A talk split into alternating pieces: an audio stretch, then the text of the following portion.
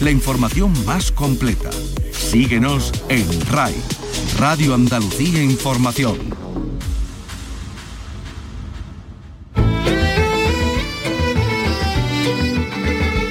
En RAI, Andalucía es cultura. Con Antonio Catón. Buenas tardes, seis años después de la declaración de los dólmenes de Antequera como Patrimonio de la Humanidad, hoy abre las puertas su museo. Se inaugura oficialmente este centro que ha tenido que ser adaptado a las disposiciones de la UNESCO y que alberga ya hasta cuatro exposiciones, entre ellas la dedicada al arqueofísico Michael Hoskin que demostró que el dolmen de Menga no se orientaba hacia el sol, sino hacia la misteriosa peña de los enamorados. Eduardo Ramos Málaga, buenas tardes. ¿Qué tal? Muy buenas tardes. Han hecho falta más de 30 años de espera para que el Museo de los Dólmenes cobre vida. Será a partir de mañana cuando podrá conocerse. Habrá cuatro exposiciones, dos permanentes, como visión, dedicada al arqueofísico Michael Hossing, que demostró la excepcionalidad del dolmen de Menga, y la segunda dedicada a los hermanos Viera, destacados investigadores. Habrá también otras dos exposiciones de carácter temporal. La inauguración a partir de las 5 de la tarde. Nos ayudará a conocer esos misterios de los eh, dólmenes de Antequera. Hay otros misterios, los del hombre, los del ser humano, que desentraña en su obra Luis Landero. Hoy va a estar en la Feria del Libro de Tomares y antes se ha pasado a hablar con nosotros. Vicky Román, buenas tardes. Hola, buenas tardes. Se ha venido a presentarnos una historia ridícula, que es la historia del peculiar Marcial, un hombre que se enamora de una mujer inalcanzable, lo que le va a desbaratar la vida. Landero vuelve a la novela con este texto en el que hay amor, sí, pero también mucho humor, con un narrador, eh, narrado todo por un protagonista con tantas ínfulas como carencias. Estamos en el año Pasolini y en Cádiz se analizan hoy las relaciones entre el genio italiano y Rafael Alberti. Fueron amigos, se trataron durante el exilio romano del poeta gaditano y nos dicen que hay referencias albertianas en algunas de las películas de Pasolini que, de hecho, como decimos, se van a analizar. Viaje por los andenes flamencos, próxima estación Lebrija. Se inaugura a las cinco y media de esta tarde en la localidad sevillana una exposición que toma la forma de, del recorrido de un tren, ¿no? Como decimos, la estación central es la de Lebrija, pero hay otros andenes en Utrera, Sevilla, Jerez y Madrid. Eso lo vamos a ver en este programa que realiza Ángel Rodríguez y que produce Ray Angosto. Andalucía es cultura con Antonio Catoni.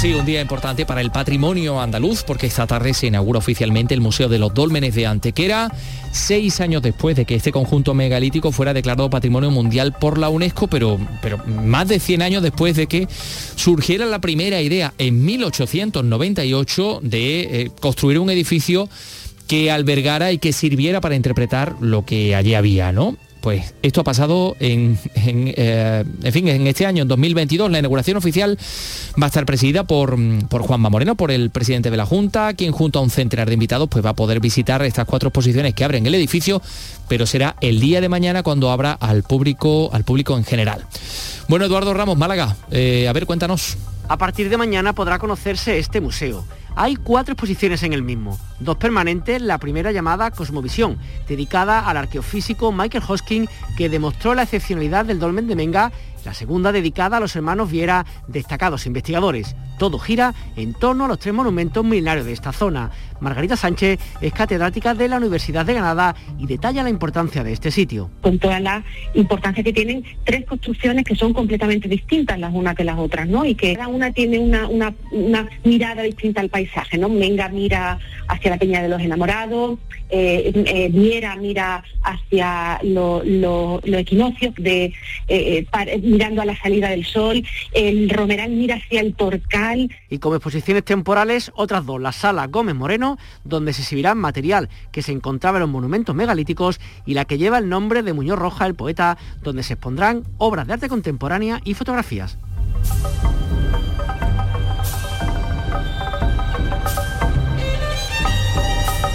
Los dólmenes de Antequera, patrimonio de la humanidad. Bueno, ya escuchábamos a esta profesora de la Universidad de Granada relacionar los dólmenes de Antequera con el Torcal, con la Peña de los Enamorados. Efectivamente, los tres forman parte de la misma eh, declaración de patrimonio de la humanidad porque están relacionados, se cree o se entiende que los que habitaban el Torcal bajaron a a los llanos de Antequera y construyeron esos eh, edificios, esos eh, sí, pues edificios megalíticos eh, de cara a la Peña de los Enamorados, que por tanto también pues tendría su, sentido. Hace muy poquito vi que por cierto hablábamos en el libro Umbrales de uno de, estos umbrales, que es uno de los dolmenes, el dolmen de, de Antequera. Eh, en fin, vamos nosotros a hablar de otras cosas. Pasolini y Alberti.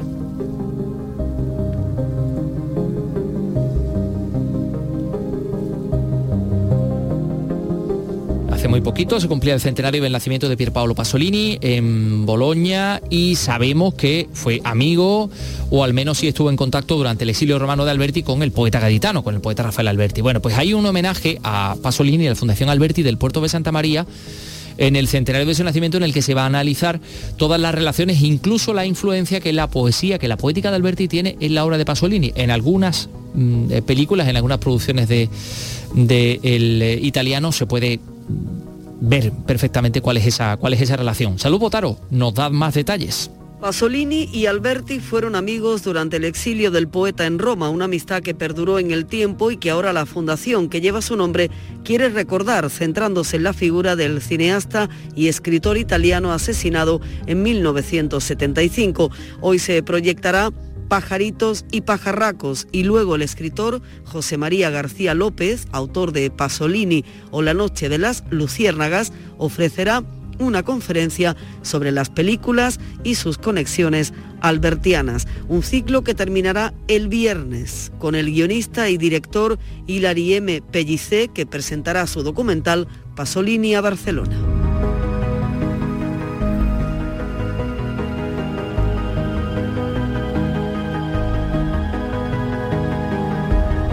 Hoy comienza la feria del libro de Tomares, después del pregón, anoche fue el pregón de, Juan José Millás. Eh, con el, eh, arqueólogo, paleontólogo. efectivamente, que hicieron un, pregón a la limón. Eh, ayer los pudimos escuchar. Sí, sí, sí, entre el sapien y el, y el neandertal. Y, hoy quien va a estar en, en la feria del libro de Tomares es el escritor extremeño Luis Landero presenta su última novela en el ámbito de la, de la Feria del Libro, que se llama Una historia ridícula. Es un relato con un narrador muy peculiar, con una particular filosofía de vida. ¿Cómo enseguida vamos a poder comprobar? Porque Vicky, tú has, tú has estado con Luis Landero hablando, ¿verdad? Sí, hablando de, esta, de esta historia ridícula y, patética también. Y, un poco patética. Vuelve Luis Landero a la, a la novela y lo hace con amor y con humor. Esta historia Em, bueno, pues eh, que deja aquí toda la, toda la historia, la deja en manos de su protagonista, quien la escribe un poco a su manera. Tal? Bienvenido. Hola Vicky, Bueno, y que estás aquí además para participar en la, en la Feria del Libro de, Tomares, ¿no? Donde tienes esta tarde de presentación del libro, ¿no? Sí, esta tarde tengo una conversación con Manuel Pedraz. bueno, pues allí emplazamos a, todos los oyentes también para conocer más detalles de esta novela que ahora no, nos trae, esta historia ridícula, escrita por un narrador, bueno, que no hace más que contradecirse a sí mismo, ¿no? Empezando porque no sigue su, su lema vital, ¿no? Eso de estar a la altura de la circunstancias y no hacerse notar ni dar mm, que hablar, no dar una imagen ridícula. Es su máxima, pero, pero no la cumple, ¿no? Bueno, hace lo que puede, ¿no? Pero efectivamente a veces no le salen las cuentas, como a casi ninguno. ¿eh? La cosa es lo que uno se propone, ¿no? Efectivamente, sí, porque la vida uno es, es lo que uno, las cartas que uno cree que lleva, que uno cree que lleva el póker de, y luego tiene una pobre pareja. Con lo que no puede, competir, ¿no? Bueno, así todos sus intentos por seguir esas directrices que él mismo se ha marcado no pueden resultar más, más patéticos ni más cómicos, aunque él desde luego no le haría ninguna gracia porque él tiene un sentimiento trágico de la vida y abomina del comediante, ¿no? Sí, él sobre, abomina de la frivolidad de la vida, de la gente frívola. Eh, y él cree que es, pues claro, esto es su punto de vista, que es subjetivo, que es un hombre, fin, un hombre serio, un hombre respetable, un hombre culto, Y es que la gente a medio formar, la gente que, tiene poca cultura pero que tiene muchas ínfulas culturales, ¿no? A veces cree que está en posesión de la verdad y, que, sabe más que nadie. Y es lo que le pasa a este, a este hombre, ¿no? Y, sí, entonces tiene sus contradicciones, tiene sus cosas, pero también tiene una coherencia, también tiene una, una, gran coherencia moral, incluso diría, ¿no? Sí, bueno. Sí, no, no, lo que iba a decir es que sobre todo también es, es ingenua, porque, es, porque podrá tener todos los defectos que se quiera y efectivamente hay lectores que dicen que es insoportable el personaje, pero por otro lado a veces dan, eh, dan ganas de quererlo a veces, según también me dicen los lectores, porque tiene un fondo de ingenuidad, un fondo de inocencia, que lo hace querible. ¿no? Eso, eso es lo que yo creo y eso es lo que me dicen algunos lectores. Sí, porque quizás se ha quedado en ese niño que escribía cuentos ¿no? de, con sus pequeños amigos. ¿no? Es un niño que ha sufrido mucho y que y además no ha aprendido a amar porque no le han enseñado a amar, porque el amor a menudo se aprende. Y a los niños que no los quieren, pues no aprenden a amar y luego cuando salen de la infancia ya les resulta muy difícil no amar. Y, tienen, y entonces ha sido un niño que, que, ha sufrido mucho, se han burlado mucho de él, ha salido de la infancia eh, humillado y ofendido, ¿no? Y entonces tiene muchas cuentas pendientes con el prójimo. Mucho, hay mucho resentimiento ahí. Bueno, Marcial alardea de orgullo, de, autoestima, pero ahí está ese complejo de inferioridad y esa sensación de ser siempre el objeto de, ofensas, ¿no? Eso está muy, muy arraigado en su personalidad, ¿no? Sí, es que el complejo de inferioridad, supongo yo que, que no soy psicólogo, pero supongo que va unido al, otro, al de superioridad, ¿no? Y, la gente que es, eh, que, es insegura, que es débil, luego a la vez también eh, íntimamente es muy fuerte y se cree superior. Quiero decir que, que, pasan de un extremo a otro. ¿no? Y eso es también lo que le pasa a este personaje, que él va de sobrado por el mundo, ¿no? Pero, pero, pero, pero bueno, eh, se estrella mucho. Se estrella mucho y es un personaje que quiere ser sublime y resulta ridículo a veces. Bueno, si de algo le está especialmente orgulloso es de, su elocuencia, de ahí ese tono ¿no? que impregna todo este discurso, en ese relato narrativo, ¿no? como él, lo llama, y donde bueno, no va a escatimar tampoco en disertaciones, en digresiones, porque aunque queramos que se ciña a los hechos, eh, él no se va a privar de exponer su particular filosofía. De hecho, todo esto es una larga exposición, ¿no? lo, que, lo que él hace. ¿no? Sí, bueno, él cuenta y luego también tiene su filosofía y la expone. Pero es que todo el mundo tiene su filosofía. Todos hemos conocido, creo que casi todos hemos conocido en algún bar a ciertas horas de la mañana y con un par de copas de mar a un individuo que no solamente te cuenta su vida, sino también su filosofía. Y además es muy legítimo. No van a filosofar solamente Sócrates y Kant. También, todo el mundo filosofa y todo el mundo tiene su filosofía y, todo el mundo quiere contar su vida sin ser Cervantes ni ser Homero y todo el mundo quiere contar su filosofía sin ser Platón. ¿no? Y efectivamente la cuenta y me parece muy bien, ¿no? vamos, no le vamos a pedir. Hombre, claro, es que además la filosofía es filosofía de andar por casa, la filosofía es para vivirla. Y... Para vivirla. bueno, es que en Marcial es él y sus divagaciones.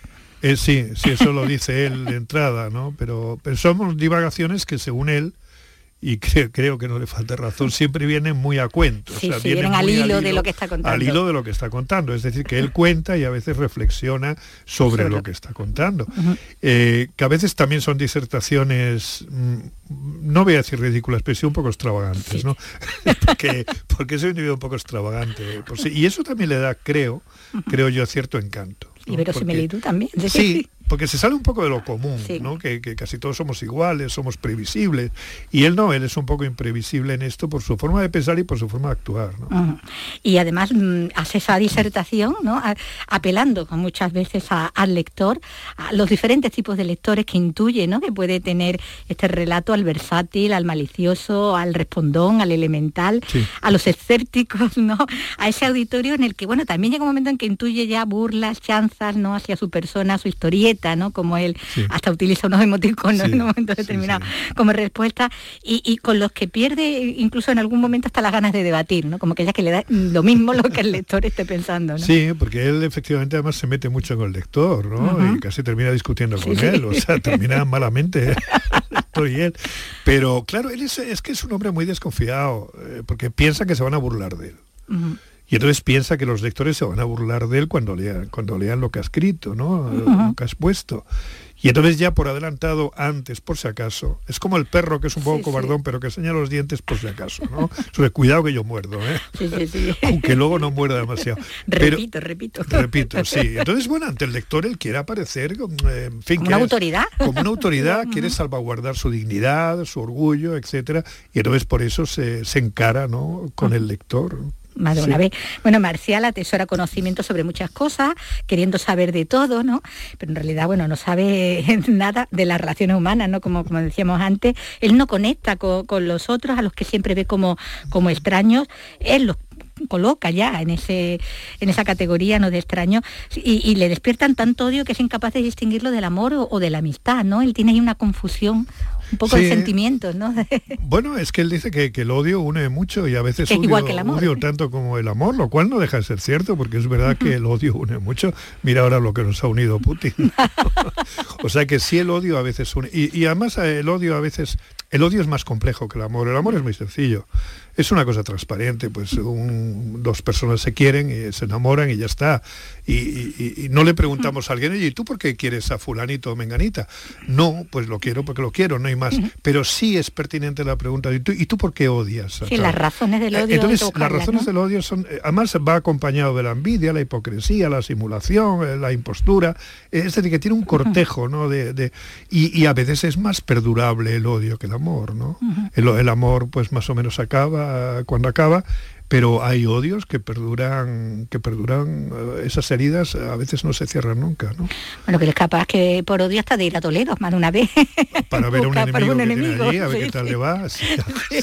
Lo dejáis caer como de... Caer. Que, que he pasado por Toledo, pues fui a ver. Y, incluso también dice que hay flechazos, igual que hay flechazos en el amor, hay flechazos en el odio. Gente que se odia a primera, primera vista. y es verdad, yo no, no, quizá el odio sea exagerado, pero antipatía sí, hay personas que te caen mal desde el principio, son como flechazos pero al revés, en el sentido inverso, efectivamente, ¿no? Y bueno, y él entonces juega mucho con esto del amor y del odio. ¿no? Bueno, él, está instalado en su peculiar em, rutina vital, ¿no? al comienzo de, su relato, con, dos amores pacíficos, uno, uno de pago y el otro por, por conformismo. y, el hecho de conocer a, Pepita es lo que lo va a trastocar todo, porque Pepita es el alma de la historia, así lo dice él, ¿no? porque es la que le confronta sin querer, sin proponérselo, con sus carencias, con sus complejos. ¿no? Sí, es que de pronto, sí, está muy bien visto, porque efectivamente es un poco el amor lo desenmascara de alguna manera, porque al enamorarse salen todas sus miserias y también algunas de sus grandezas. Pero él no solamente se enamora de Pepita, sino de lo que Pepita representa, porque no solamente es una muchacha muy guapa, muy elegante, sino que pertenece a un mundo del que él eh, que, a, él lo fascina, ¿no? que es el mundo ese del mundo, el mundo del glamour, el mundo del dinero, eh, el mundo de la intelectualidad, de la alta cultura, en fin, ese mundo ¿no? que para él está vedado porque él ha hecho formación profesional, pero aspira y además tiene idealizado ese mundo eh, al que pertenece Pepita. así que se enamora de Pepita y se enamora del mundo de Pepita, ¿no? Lo que él la trae también y es donde cree y donde teme sí, pero eso es muy viejo es como Madame Bovary no Emma Bovary no que se enamora del conde pero no solamente del conde sino lo que el conde representa. El deslumbramiento. El deslumbramiento que es que es el lujo que es la aristocracia la elegancia en fin todo este tipo todo este tipo de cosas no bueno y esta Pepita la que llevado por una incontinencia verbal nada propia en él porque suele ser más bien reservado le va a revelar pues toda esa filosofía no que decíamos que, que le mueve ese sentimiento trágico de, la vida y llega a presentarse, bueno, como filósofo y escritor con un par. Con un par, efectivamente, sí, sí. Hay que mudarse, ¿no? Bueno, que es filósofo, además él no tiene conciencia de ser un impostor, se dice que es filósofo porque efectivamente es filósofo. filosofía, bueno, todos somos filósofos, ¿no?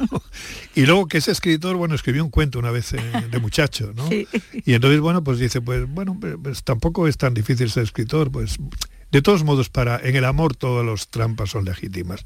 Quiero decir que para enamorar a alguien si tú presumes, como los, los esos pájaros que, cantan y el plumaje que tiene, o los pavos reales. Los pavos reales como el de la portada. ¿no? Entonces todo el mundo para, para enamorar, pues se luce sus mejores galas y, aparenta incluso más, bueno, más de lo que es, claro. Porque eh, es que como decía Cervantes, en el amor y en la guerra todo, todo, es válido. Todo vale. bueno, hasta incluye en su relato, el relato que es esta novela, ese cuento, ¿no? Que decimos que le justifica como, como escritor, un cuento escolar, que bueno, que ya revelaba mucho de, su personalidad peculiar, ¿no? Tan solitaria en el fondo, ¿no? Que es con lo que decíamos al principio, en esa carencia de, amor, ¿no? no, no haber sabido cómo transmitirlo tampoco. Claro, sí, sí, el, problema que ha tenido es el de las relaciones humanas, el relacionarse con los demás, el ser querido y el querer. Y a veces cuando eso no funciona, pues uno se encuentra solo y, en fin, y surgen malas, malos pensamientos y malos rollos. Pero eh, en el caso de este cuento, sí, él además eh, es un cuento eh, que es justamente lo contrario de la metamorfosis de Kafka. Kafka es una desgracia convertirse en insecto. para él, es una suerte, ¿no? E incluso al final lo nombran insecto honorario, entonces está orgulloso de eso. Eh, o sea, es, todo lo contrario, porque es que él efectivamente prefiere el mundo de los animales al mundo de las personas, porque dice que ningún animal se ha burlado de él, en tanto que las personas, todo el que puede se burla de él, dentro de su... De su, claro, su cabeza. De, su cabeza un poco atormentada. Bueno, eh, está el cuento, no las 20 páginas del cuento, ¿no? Sí. un resumen, ha llegado un momento. Sí, está, resumido, sí, está resumido porque sí. bueno, porque esta, esta crónica, este alegato, ¿no? Como él dice, que, escribe el protagonista, es eh, un relato de detalles inanes y prosaicos en los que él mismo percibe una, una realidad diferente a los demás, por eso que decimos, ¿no? Que él interpreta también esos detalles a su manera, ¿no? Y por condicionado, ¿no? Por esa personalidad que tiene, ¿no? Bueno, y porque nuestra vida un poco está hecha de pequeñas cosas. porque en el día a día está hecha de pequeñas cosas. Eso lo decía Schopenhauer, según decía, el individuo lo miramos en perspectiva, así en amplitud, ofrece un espectáculo trágico. Pero si, si, si ponemos la lupa y lo miramos en su día a día, resulta un sainete, ¿no? O sea, no una tragedia, es un sainete. Porque todas estas pequeñas cosas diarias, que se retrasa el autobús, que te, que te aprieta el zapato, que eh, esas pequeñas cosas, que el café está caliente te quemas, que no sé qué, este es el día a día de cada uno, ¿no? Y es un poco ridículo, es un poco ridículo. Luego, visto en su conjunto, es verdad que, que la vida tiene, cosas importantes, pero, es, pero hay que verlo ya en conjunto, ¿no? Pero eso él ofrece esos detalles, ¿no? Que, decíamos que pasan más desapercibidos, ¿no? Para los demás. Y bueno, aunque él hace méritos para ser considerado el tiquismiquis del, del, trabajo, el tocapelota del edificio, la mayoría de las ofensas se construyen más que nada en su imaginación, ¿no? Junto a todos esos desprecios y esa sensación de ser el idiota de las cenas, ¿no? Sí un poco. Es verdad, el idiota, el idiota sí, la cena de los idiotas. Sí, bueno, eh, eh, cuando yo estaba escribiendo la novela, cuando llegué al final, digo, anda, esto tiene una tiene un parentesco con la cena de los idiotas. Bueno, pero lo puede. Sí, pero bueno, él lo intenta superar como puede y salir y salir airoso. sí. lo que pasa es que no se sabe al final si realmente se están burlando de él o son cosas que él imagina. Claro. Eh, entonces todo eso queda en el aire. Y yo tampoco, a pesar de que lo he escrito, tampoco lo sé, ¿no?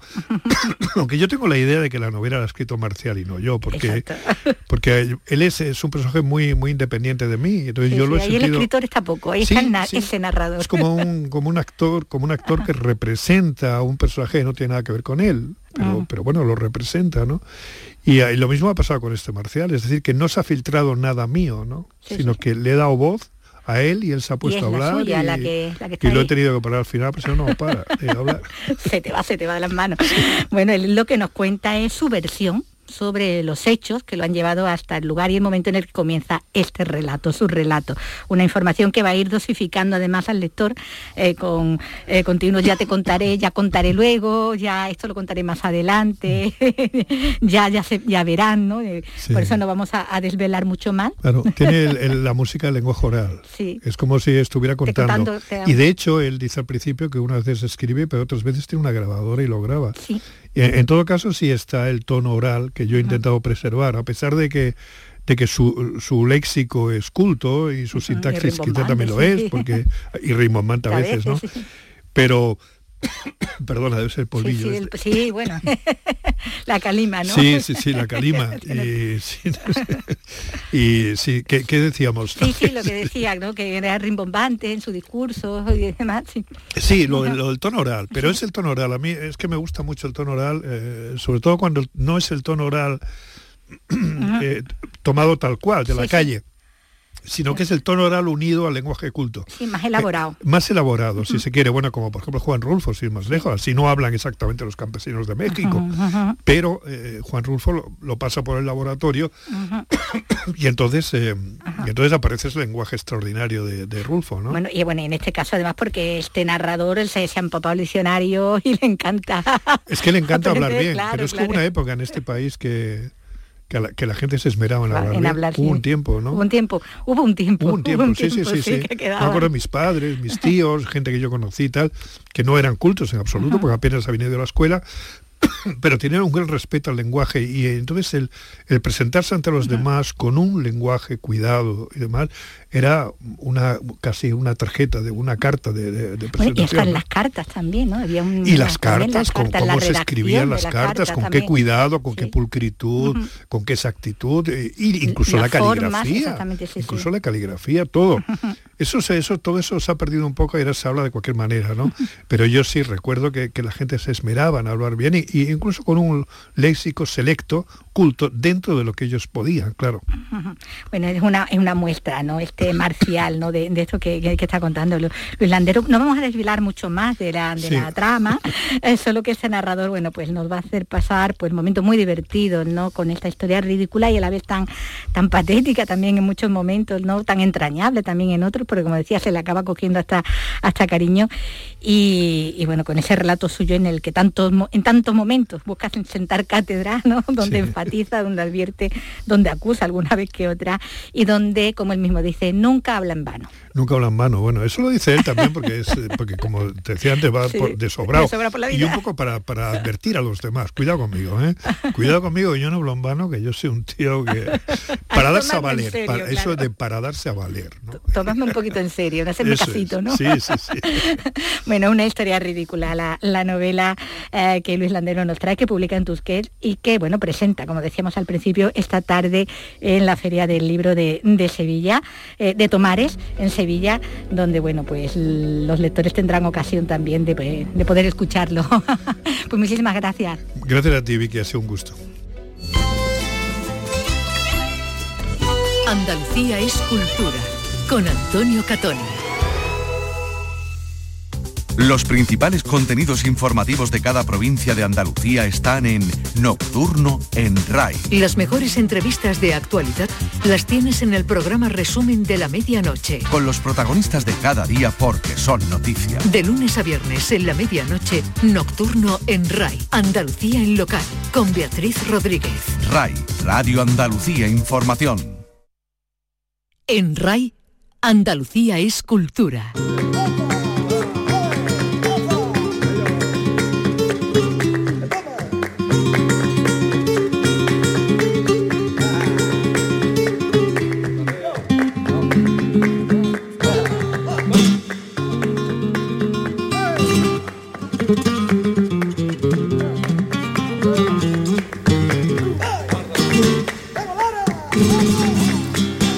Los claustros de Santo Domingo de Jerez van a albergar a finales de mes el segundo encuentro de flamenco y literatura que tiene lugar en Jerez. Van a ser cuatro días de ponencia, de presentaciones de libros que van a culminar con actuaciones vinculadas a esa temática tratada. Esto en Jerez no lo cuenta Juan Carlos Rodríguez. Lo sabía que Miguel los días 28 y 29 de marzo están dedicados a las presentaciones de libros. El lunes, José Manuel Gamboa presenta el suyo dedicado a El Huito y el martes, Marina Bernal presenta uno sobre Lola Flores. Las actuaciones flamencas están relacionadas con ambos artistas. Los días 30 y 31 entran de lleno en la literatura, con ponencias sobre la poesía llevada al flamenco, sobre letras flamencas de Caballero Bonal o la presencia de Miguel Hernández en nuestro arte. Todo con su correspondiente actuación flamenca. Pepa Parra, de la Fundación Caballero Bonal. Yo creo que no se podía haber hecho un programa más redondito, más centrado por un lado en la poesía, pero por otro lado también en cosas de Jerez este año se lleva el teatro a una peña flamenca. Se trata de la obra El Testigo del gaditano Fernando Quiñones. Luis Mariano Fau es el director de la obra. Nosotros hemos hecho una adaptación dramática para el Son Juan, que es el, testigo, y Miguel Pantalón, que es un cantador. Este año los encuentros están dedicados a la figura de Caballero Bona. y su pena y su cabra.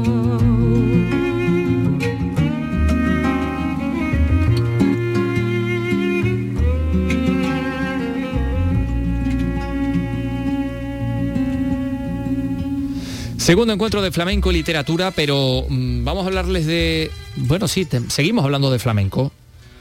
No sé si era lagartillo o si era el señor Fraguelo. Mamita mía, no sé quién es, sé que tenía rumbo y cartel. Un toro de gran valía salió por el oliva. Prepárate, La inconfundible voz del Lebrijano. Bueno, eh, esta tarde a las cinco y media se inaugura una exposición en Lebrija que tiene por título Viaje por los andenes flamencos, próxima estación Lebrija. Bueno, una exposición que toma la forma efectivamente del recorrido de un tren con esa estación central en Lebrija, concretamente en el centro del flamenco de Lebrija, pero hay otras estaciones en otros lugares flamencos. Vamos a hablar con Lola Gómez, que es una de las coordinadoras del discurso expositivo de, la, de, esta muestra. Lola, ¿qué tal? Muy buenas tardes.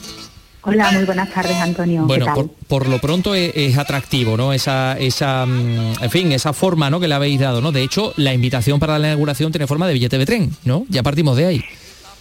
Sí, bueno, yo creo que, sí que es atractivo, mm, tal vez como todo lo que rodea al flamenco, porque creo que es, un, es una manifestación que está siempre bañada de, eh, de un aire exótico que, a todos nos no seduce de alguna manera. Mm. Así que la exposición no iba a ser menos. Viaje por los andenes flamencos. Bueno, ¿cuál es el objetivo?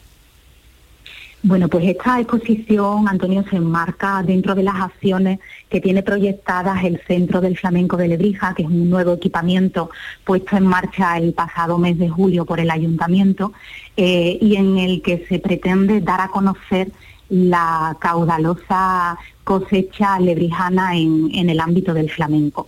Como primera exposición temporal que va a inaugurar este centro, esta muestra parte mm, del hecho histórico de la puesta en servicio de la línea de ferrocarril Sevilla-Cádiz durante la década de 1860, que es el momento en que Lebrija accede a los desplazamientos a través de esos caminos de hierro.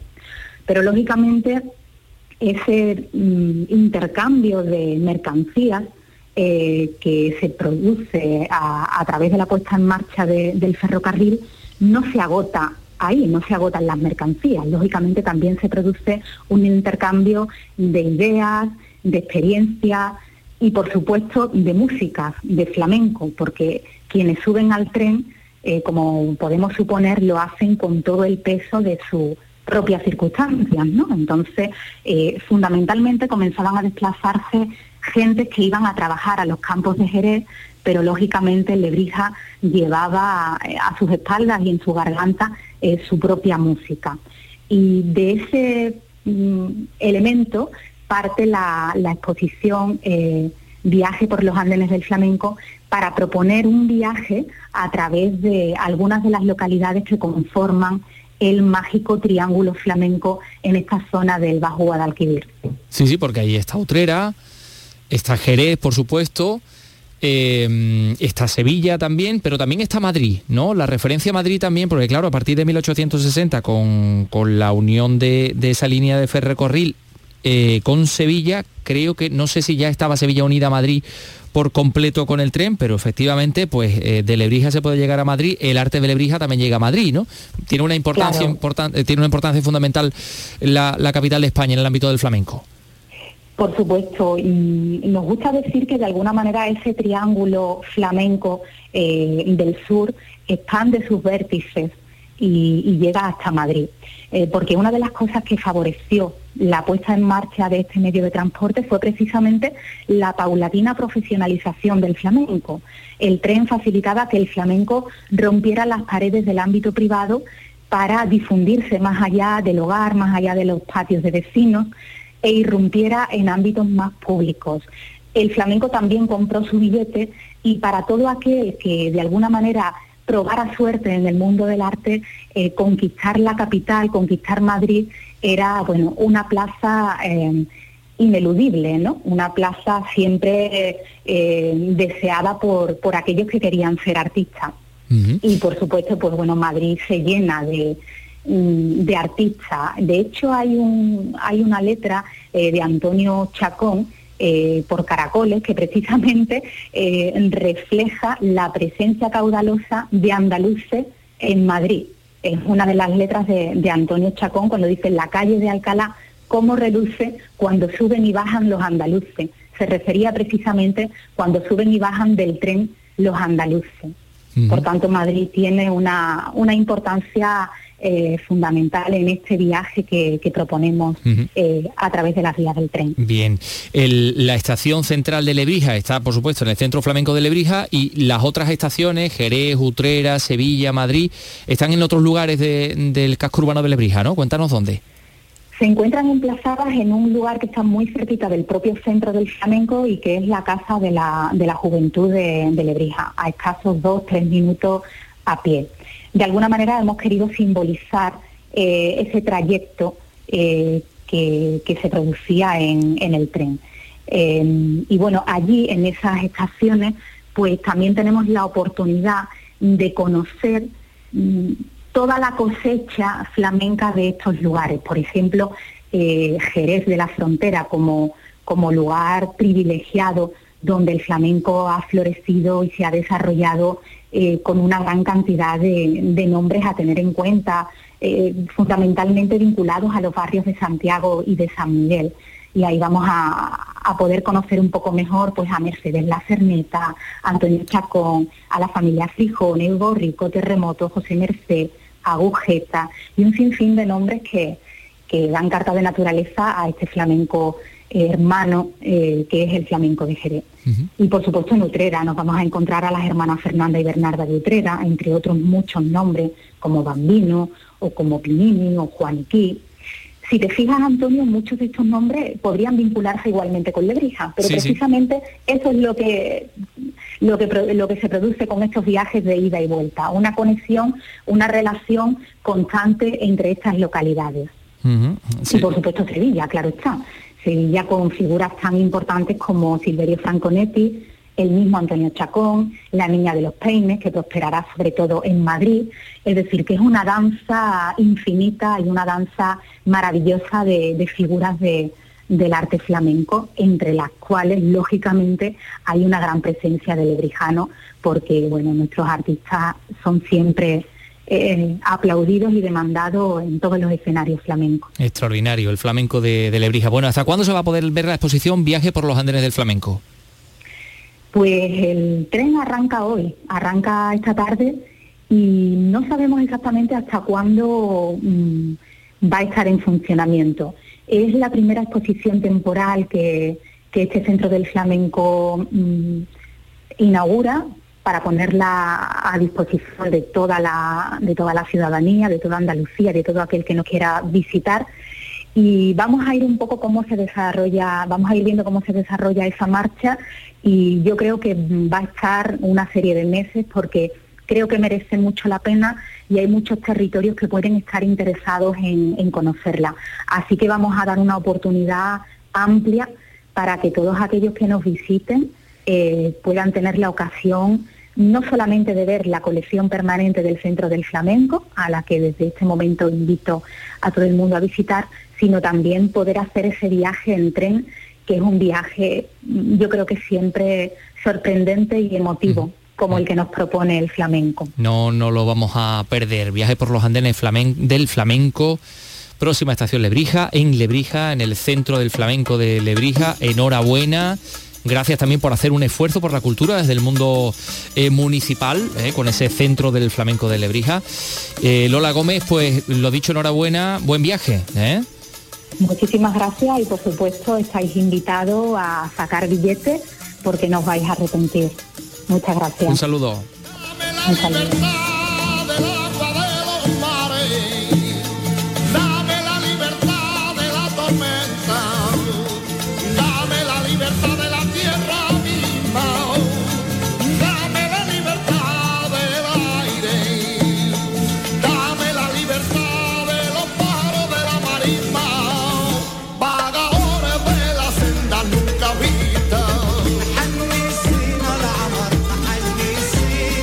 Los caminos del flamenco que se cruzan, que son muchos y muy variados, pero se cruzan efectivamente en este, en este punto, en nuestro arte más universal como es el, flamenco. Bueno, pues vamos a seguir hablándoles de una película que se ha presentado hoy de Los Negros.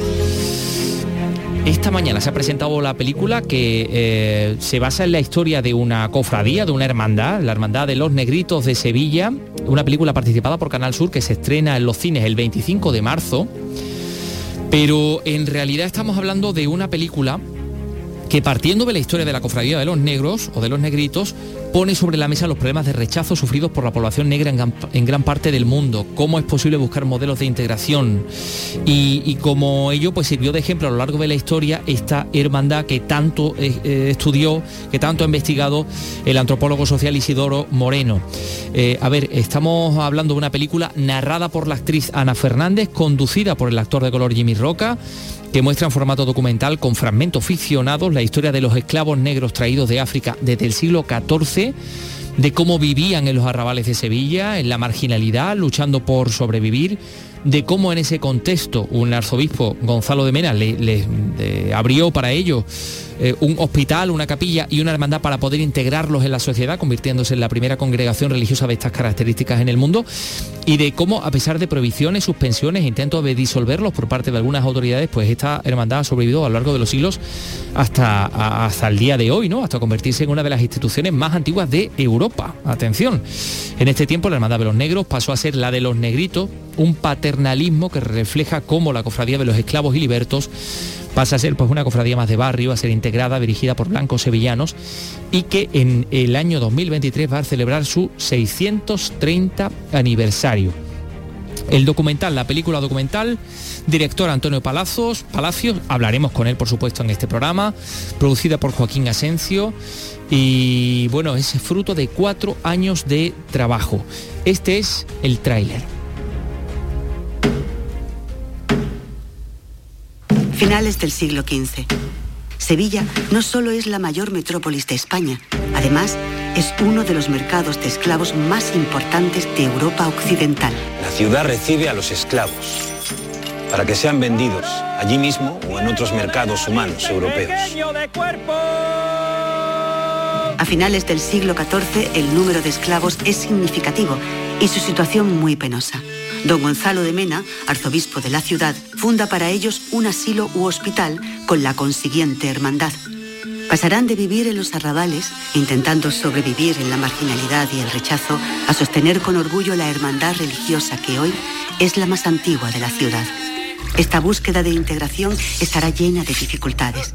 Tendrán que evitar las prohibiciones e incluso los intentos de disolución por parte de un sector de las autoridades religiosas, así como la hostilidad de la mayoría de la población y otras cofradías. Todavía, de hecho, y además en este programa eh, hemos hablado de ello en muchas ocasiones, estaría por ver todo eh, lo que esta cultura negra ha aportado a nuestra, a nuestra cultura, por ejemplo, el flamenco, y hay, y hay bastantes eh, estudios al, respecto de la integración de todos esos ritmos en, esto que llamamos el, el, flamenco. Pero bueno, si seguimos hablando del asunto de, mm, de las cofradías, que está relacionado efectivamente con esta película de los negros, déjennos que le anunciemos que este viernes es el segundo día del triduo de de la Semana Santa de Sevilla.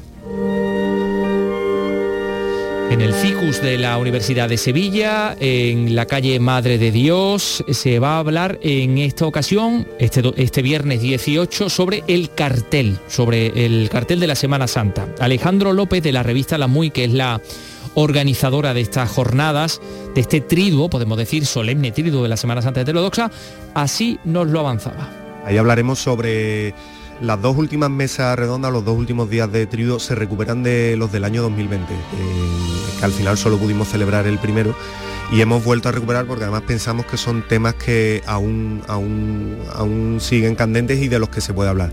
Y uno de ellos evidentemente es la, la polémica que surge siempre en Sevilla con los carteles de Semana Santa. Entonces, eh, tú le preguntas a alguien que, vive la Semana Santa o, que la vive desde fuera y todos tienen su cartel, todos tienen una opinión sobre un cartel, todo es un, siempre es un motivo de, polémica y de discusión. Entonces, eh, nuestra idea era contar eh, o analizar, en este caso con, dos artistas y con un, y con un historiador del arte, cómo ven ellos la situación de la cartelería de Semana Santa, ¿no? Si estamos en decadencia, si volvemos a repetir modelos o si hay motivo también para la esperanza en, el tema del cartel. Mm, de hecho, ahí va a estar Manolo Cuervo, el autor del fantástico cartel de la Semana Santa de, de este año, Antonio Díaz Arnido, José León, Luis Sánchez Molini va a moderar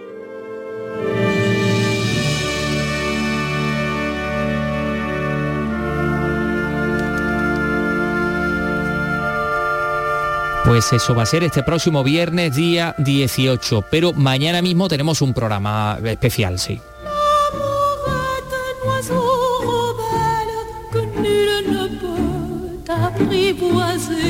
Porque eh, vamos a hacer un programa especial, un programa que hemos grabado en la Fundación Mafre en Madrid, que alberga durante estos días y hasta el mes de mayo la exposición El gusto francés y que analiza las relaciones entre Francia y España desde el siglo XVII prácticamente hasta la actualidad. En primer lugar, las relaciones entre las dinastías, los Austrias y los Borbones, y todo eso tiene como consecuencia que aterriza en España ese gusto por lo francés, luego son los españoles los que imitan a los artistas franceses y al final pues los artistas literatos franceses vienen a España, vienen a Andalucía y quedan absolutamente subyugados por lo español y particularmente por lo andaluz. Y ahí tenemos ejemplos muy importantes en esta exposición que, hemos podido ver, hemos hablado con algunas de las personas que eh, efectivamente la, la han organizado, la han comisariado hemos hablado con personas también, con representantes de instituciones que han cedido importantes obras y bueno, y ahí pues tenemos que, hablar de las obras de los duques de Montpensier, que algunas de ellas están, presentes en la exposición, en una sección que, es muy interesante. Esto va a ser en el día de mañana y eh, estaremos el día 18 con un programa especial, por supuesto, sobre el Festival de Málaga. Este viernes el programa la inauguración del festival. Se va a inaugurar con una gala en el Palacio de los Deportes José María Martín Carpena. Vamos a hablar con el director del festival, con Juan Antonio Vigar, con también una persona que es fundamental como es Fernando Méndez Leite, que ha formado parte del jurado y del equipo de selección de, de películas, yo creo que Vicky es una de las personas que mejor conoce el cine español y además los entresijos del festival. Es que es prácticamente decir lo mismo, porque claro, el Festival de Cine te permite conocer a través de los premios toda la evolución del propio cine español. ¿Mm? Así que hablaremos con Fernando Méndez Leite, va a estar también con nosotros el presidente de la Academia de Cine de España, Mariano Barroso, Mariano Barroso que va a recibir un, premio, un reconocimiento del, festival y además, bueno, pues algunas cosas más. Recordaremos, por ejemplo, a Manuel Summers, porque se va a presentar una publicación en el, en el marco del festival y, muchas otras cosas. Esto va a ser el, el viernes 18. Adelantamos también otras cosas que van a pasar en Andalucía.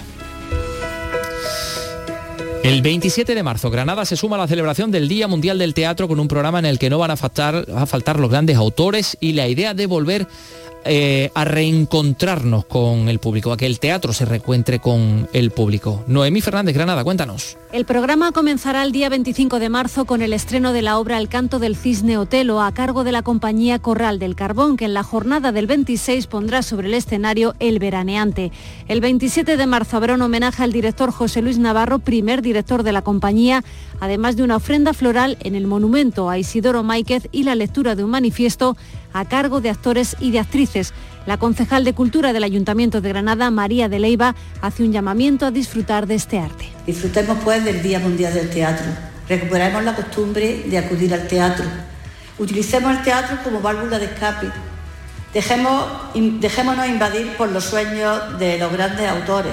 Veámonos reflejados en su historia y demos las gracias a las personas que desinteresadamente año tras año nos brindan esta oportunidad. Las obras se ponen en escena en el Teatro Isabel la Católica y las entradas están ya a la venta. Además, todo lo recaudado se destinará a ACNUR. Día Mundial del Teatro, 27 de marzo, así se va a celebrar en Granada. Y se ha presentado hoy en Almería un festival que se llama el Solazo Fest. Bueno, es un festival que se presenta en su segunda edición cargado de buena música, de actividades durante el último fin de semana de abril. Se va a celebrar el último fin de semana de abril. El recinto ferial de Almería va a, mm, acoger múltiples actividades además y estamos hablando de más de 50 eh, grupos de música, entre ellos Omar Montes, Petaceta, Camela y OBK. Almería Belén Nieto, cuéntanos. un festival ilusionante para todos y que viene a enriquecer el panorama cultural de Almería. Solazo Fest celebra su segunda edición y lo hace a lo grande, dando cabida a todos los estilos. Alcalde de Almería, Ramón Fernández Pacheco. En formato diurno, va a comenzar a las 12 de la mañana y va a traer a la ciudad de Almería más de 50 artistas nacionales e internacionales, con una gran proyección y con el objetivo, como digo, de enganchar con la gente joven que va a poder disfrutar además de un montón de ofertas pues, de ocio, de diversión, durante más de 24 horas de música a lo largo de dos días, de ese fin de semana. Será del 30 de abril al 1 de mayo y donde también habrá cabida para actividades para pequeños y ambigus de comida. Omar Montes, Petaceta, Camela, Andy Lucas, OBK son algunos de los artistas. Las entradas en la página web 30 euros un día o 35 euros los dos días. Bueno, y al ritmo de Camela se acerca ya Paco Gómez a este estudio. Míralo, ahí lo tenemos bailando porque hoy tenemos cine clásico.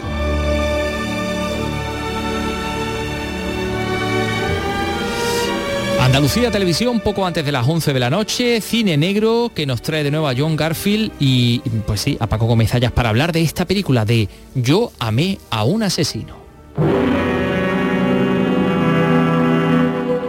Me, aren't you? All the way. And I'm for you.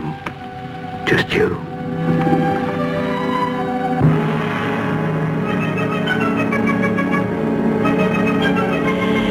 Bueno, pues estamos hablando de, una película de, cine negro del año 1951, este Yo amé un asesino, de la que viene a hablarnos, pues como siempre, Paco Mestallas. ¿Qué tal? Hola, buenas. Hola, buenas tardes. Bueno, ahí tenemos una, una historia de amor, pero vamos, complicada, ¿no? Por ser el chico, el tipo de chico que es, ¿no? Sí, el, momento elegido parece que efectivamente hay más amor de lo que en realidad en la película hay. Va a haber luego.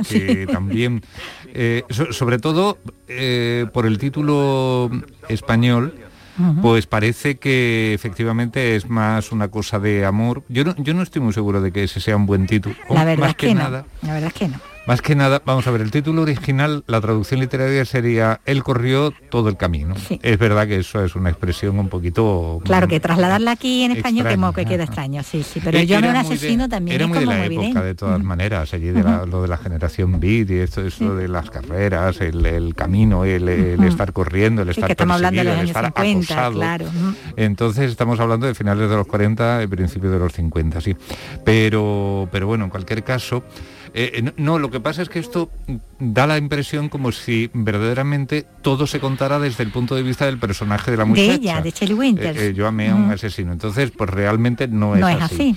Por eso decía yo que no era demasiado buen título, pero sí es verdad que nos, mm, nos mete en la situación de que la muchacha realmente está enamorada de este hombre. Que ha delinquido y ha, bueno, sí, no ha tenido nunca muy buenas compañías. Cuando empieza la película mm, va un poco ya contra su voluntad para hacer un, nuevo delito y entonces aquello acaba bastante mal, no tanto para él, y entonces es cuando él conoce a ella. Accidentalmente conoce a la chica. Bueno, como decimos, que, que Shelley Winter, él es John Garfield, porque estamos hablando del ciclo ese que se le dedica a los directores, ¿no? Que de la Casa de Brujas. Exactamente, perseguido por la Casa de Brujas, que aquí, bueno, es el director, es el guionista, es el actor, porque los tres estaban ahí en el punto de mira, ¿no? Sí, bueno, es la tercera semana que vemos una película protagonizada por John Garfield. Quizá no, no sea una interpretación tan redonda, más que una interpretación, no sea un personaje tan bueno como el de la primera, ¿no? Como el de, cuerpo, y, alma como el cartero siempre lleva dos veces, por, lo que lo recordamos. sus interpretaciones, digamos, señeras. Pero bueno, hay otras muchas que Hemos son visto otra también hace poco, El poder del mal también. Ah, ya te digo, las tres semanas han estado así. El director de fotografía también es el mismo, eh, James Wong Howe que por lo menos en Cuerpo y Alma y en esta, ya la de la semana pasada no me acuerdo si fue él también. Y en cuanto al guionista, como tú bien decías, estaba ahí Trambo, que, que de todas maneras creo que no la firmaban. Yo no sé si ahora en una mm, revisión, en una remasterización, en una reedición de la copia, aparece de pronto el, el, nombre, de... porque de hecho, de hecho, cuando se ha editado en, vídeo, bueno, para el formato doméstico, en Blu-ray o lo que sea, mm, últimamente Vacaciones en Roma, ya aparece el nombre de Dalton Trumbo. Pero eso en aquella época no, no, podía ser. Y en esta, pues prácticamente lo mismo. De hecho, esto coincide justamente con la entrada en prisión de, de Trumbo y de otros muchos. Es decir, ellos...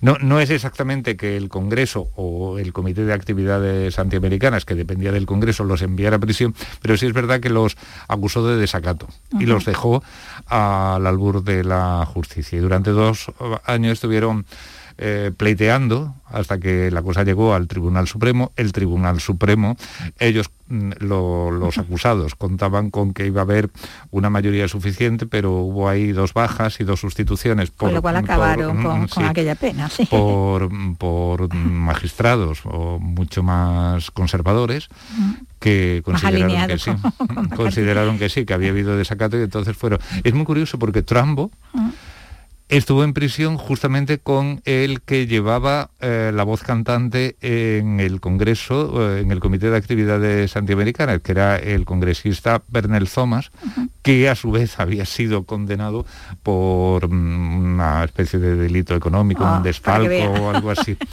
que es, es curioso que, y además cuando se vieron en prisión se cuenta que Bernel Thomas le dijo a Trumbo, hombre, nos volvemos a ver. Y Trambo lo miró y le dijo, sí, pero yo no he cometido ningún delito. sí, sí, Así es que... Se, una, cosa Y en fin, eh, ¿quién nos quedaba? Ah, bueno, el director. Nos quedaba también como otro de los... De hecho, Berry hizo esta película, creo que inmediatamente antes había hecho un, corto documental que se llama Los 10 de Hollywood, sobre los 10 eh, acusados por el Comité de Actividades Antiamericanas que fueron eh, acusados de desacato al Congreso y a partir de ahí pues eh, entraron en prisión. Y bueno, y ya cuando empezó a oírse porque se reactivaban las comparecencias ante el Comité de Actividades Antiamericanas, perdona, que su nombre estaba en ellos, y que, en fin, pues puso pies en polvorosa. quitó medio de lo que, lo que pudiera pasar. Estuvo en Francia mucho tiempo y allí hizo pues películas... Mm, eh, un par de ellas protagonizadas por Eddie Constantin. Una de las incursiones internacionales de Carmen Sevilla, eh, se la dirigió el director con Berry.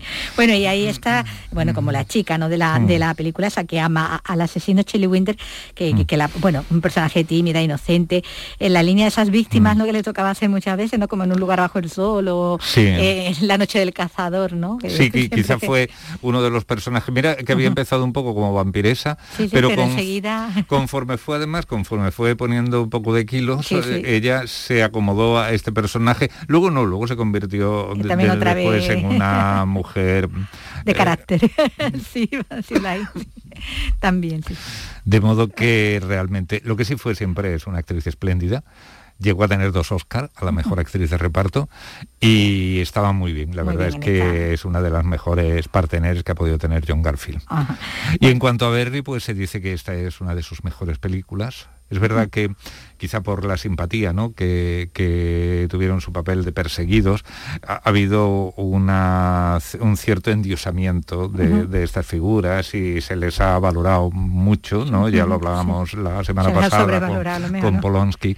Pero bueno, en este caso concreto sí es verdad que quienes sintonicen Andalucía Televisión esta noche, un poco antes de las 11, verán una muy buena película, por lo menos una gran, una gran película del cine negro, ¿no? como es Yo amé un asesino. Bueno pues aquí queda ya, ya contado. Bueno, y ya mañana más. En RAI, Andalucía es cultura.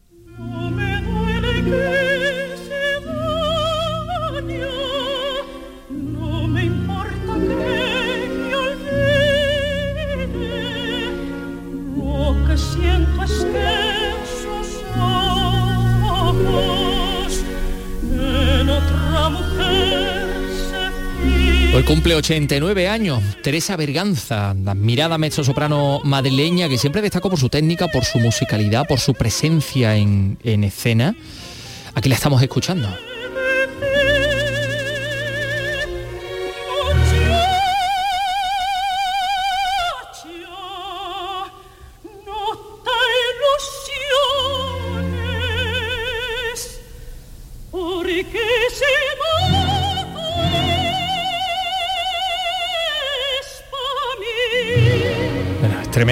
¿Eh? la, voz de Teresa, de Teresa Berganza, que en el año 18 recibía en Londres el considerado Oscar de la Ópera, el Premio Internacional de la Ópera por su, por su trayectoria. Bueno, pues nos vamos con Teresa Berganza. Mañana regresamos en un programa especial en la Fundación Mafre, El Gusto Francés. Eh, Vicky, nos escuchamos. Exactamente. Adiós, chao.